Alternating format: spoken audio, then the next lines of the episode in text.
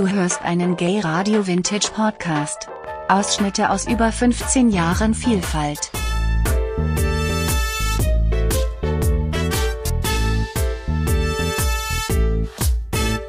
Ich konnte ein telefonisches Interview machen mit dem Peter Platte von der Rosenstolz. Leider ist die Telefonleitung nicht besonders gut, aber ich hoffe, ihr habt trotzdem Spass dran. Hallo, hier ist der Peter. Einen schönen guten Tag. Hallo Peter, wie geht es euch und wo steckt ihr im Augenblick?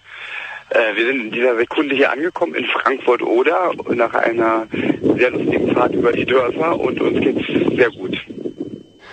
Wir fanden das Konzert in Zürich genial. Wie habt ihr Zürich erlebt? Ähm, wir hatten ganz viel Spaß. Es, es, es war für uns äh, ganz toll, ehrlich gesagt, weil äh, äh, das Publikum war so euphorisch, damit hatten wir überhaupt nicht gerechnet. Da fiel uns natürlich ein Stein vom Herzen. Wir waren dann sehr glücklich und ähm, hatten ganz viel Spaß. War ein toller Abend für uns. In der einschlägigen Presse kann man überall lesen, dass du die Schweizer Männer schön findest. Wir haben gerätselt, wo du wohl nach dem Konzert hingegangen bist. Na, nach dem Konzert war ich ganz unspektakulär essen im Kaufleuten. Ich war aber zwei Tage vorher schon in Zürich und äh, habe mich da rumgetrieben. Das war sehr schön. Du kommst ab und zu scheinbar privat in die Schweiz. Äh, nee, das ist nicht ganz wahr, aber ich, ich ver versuche das dann zu verbinden, dass es dann länger dauert sozusagen. Also ich war halt diesmal schon vorab zwei Tage da in Zürich und war ganz begeistert. Wo nimmst du deine Kondition her? Du rennst auf der Bühne ja wie ein 20-Jähriger rum. äh, meine Kondition, ja, ich rauche viel äh, und äh, mache aber auch viel Sport. Also ich mache wirklich ganz viel Sport und ich, ich rauche viel. Ich denke, man muss aber auch ganz viel leben, um, um, um äh, Energie zu haben und das Leben genießen. Und ich bin jetzt kein Fitness-Freak oder Gesundheitsfanatiker. Das halte ich jetzt für mich nicht so viel. Aber ich glaube, als Ausgleich äh, äh, Sport und viel Laufen und, und so, das ist schon wichtig. Außerdem kommt die Energie, glaube ich, aus der Freude. Ich kann einfach nur rumhüpfen, wenn ich Musik laut höre. Das macht mich glücklich.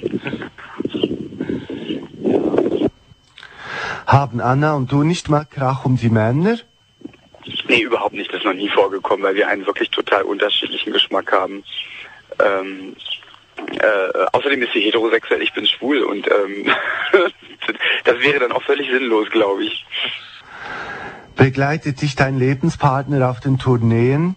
Na, es ist so, dass, dass, dass wir zusammen äh, äh, ähm, vorab, bevor die Tour startet, äh, die Regie machen und, und da steht, steht er halt unten und guckt sich uns an und wir machen die Setlist zusammen und, und äh, äh, er macht halt die Regie für die Show. Nur wenn die Show dann mal am Laufen ist oder die Tour läuft, äh, wäre es ja für ihn total langweilig äh, mitzufahren, weil er dann nichts zu tun hat und so kommt er ab und zu mal bei Konzerten vorbei ähm, fährt aber nicht mit, weil ich glaube, das ist, das ist auch nicht äh, gerade förderlich für eine Beziehung. Weil es ist schon sehr, sehr äh, stressig und, und, man hat dann auch seinen eigenen Film sozusagen, den man da fährt und, und, und das ist dann nicht gut. Das wäre für ihn, glaube ich, ziemlich langweilig. Ja.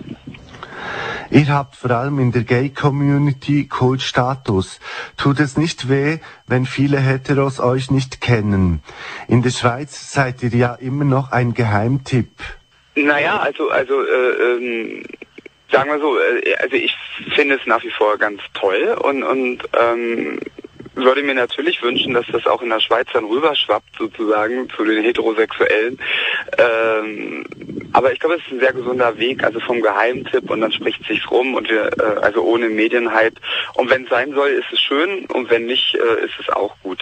Also wir sind zum Glück nicht so von Ehrgeiz zerfressen jetzt. Ähm, und ich denke, jeder Schwule hat ja auch eine beste Freundin und ähm, das muss sich auf natürlichem Weg ergeben. Wenn es rüberschwappt, ist schön und wenn nicht, ist auch gut. Ist es für dich nicht etwas schwierig, in eine schwulen Kneipe zu gehen? Die Männer müssen sich doch direkt auf dich schmeißen. das ist eine lustige Frage.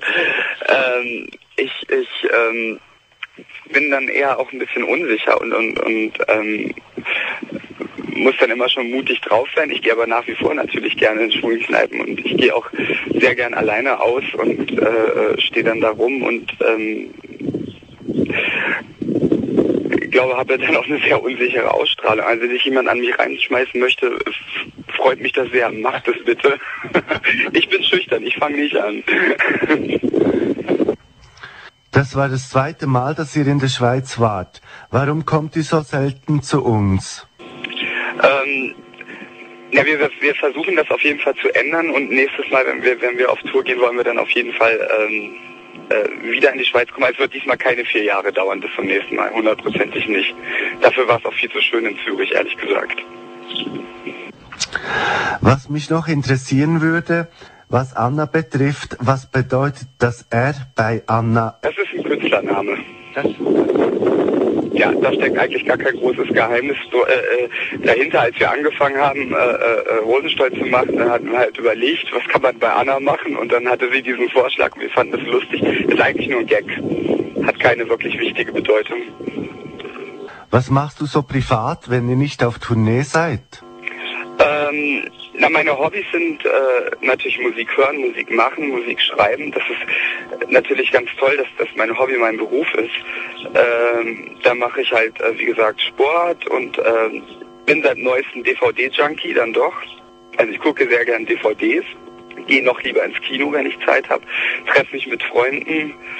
Äh, ja, sowas. Also das Wichtigste ist eigentlich, sich mit Freunden zu treffen, gute Gespräche zu haben und Spaß zu haben. Wo habt Anna und du euch kennengelernt? Ähm, ich bin nach Berlin gezogen und ähm, habe eine Sängerin gesucht und äh, der Typ, der mir die Wohnung vermietet hat, der hat mich genau das gefragt, was ich eigentlich in Berlin machen will. Ich habe gesagt, ich suche eine Sängerin und er hat gesagt, er kennt eine. Und äh, dann haben wir uns nach drei Tagen auch gleich kennengelernt. Ich stand nämlich bei mir vor der Tür. Hattet ihr vorher beide Soloprogramme?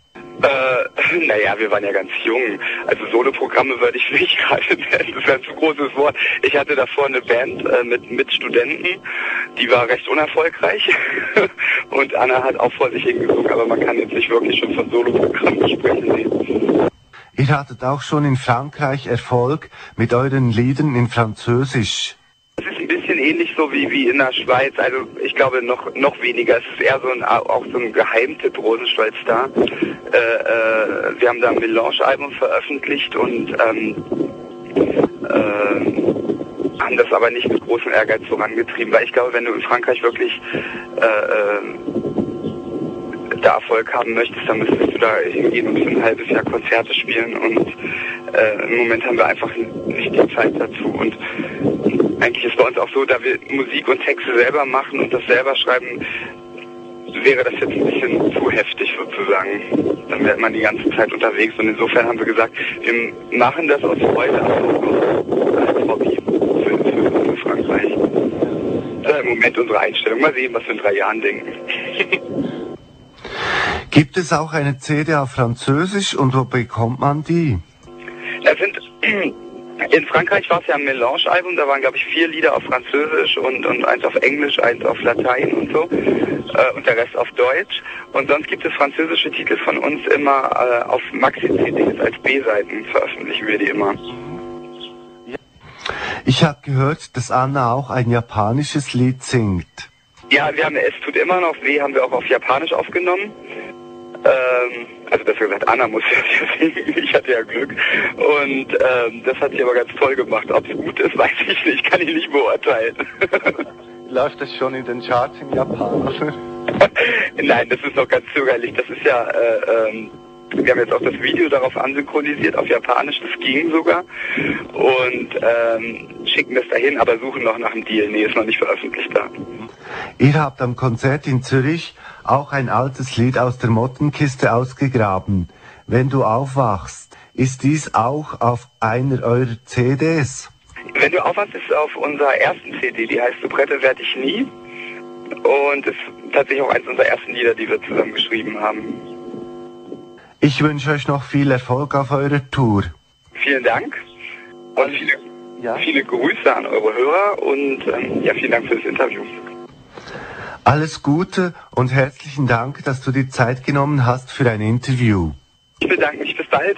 Ja. Und schöne Grüße. Ciao. Tschüss. Alte und neue Sendungen findest du unter gayradio.lgbt.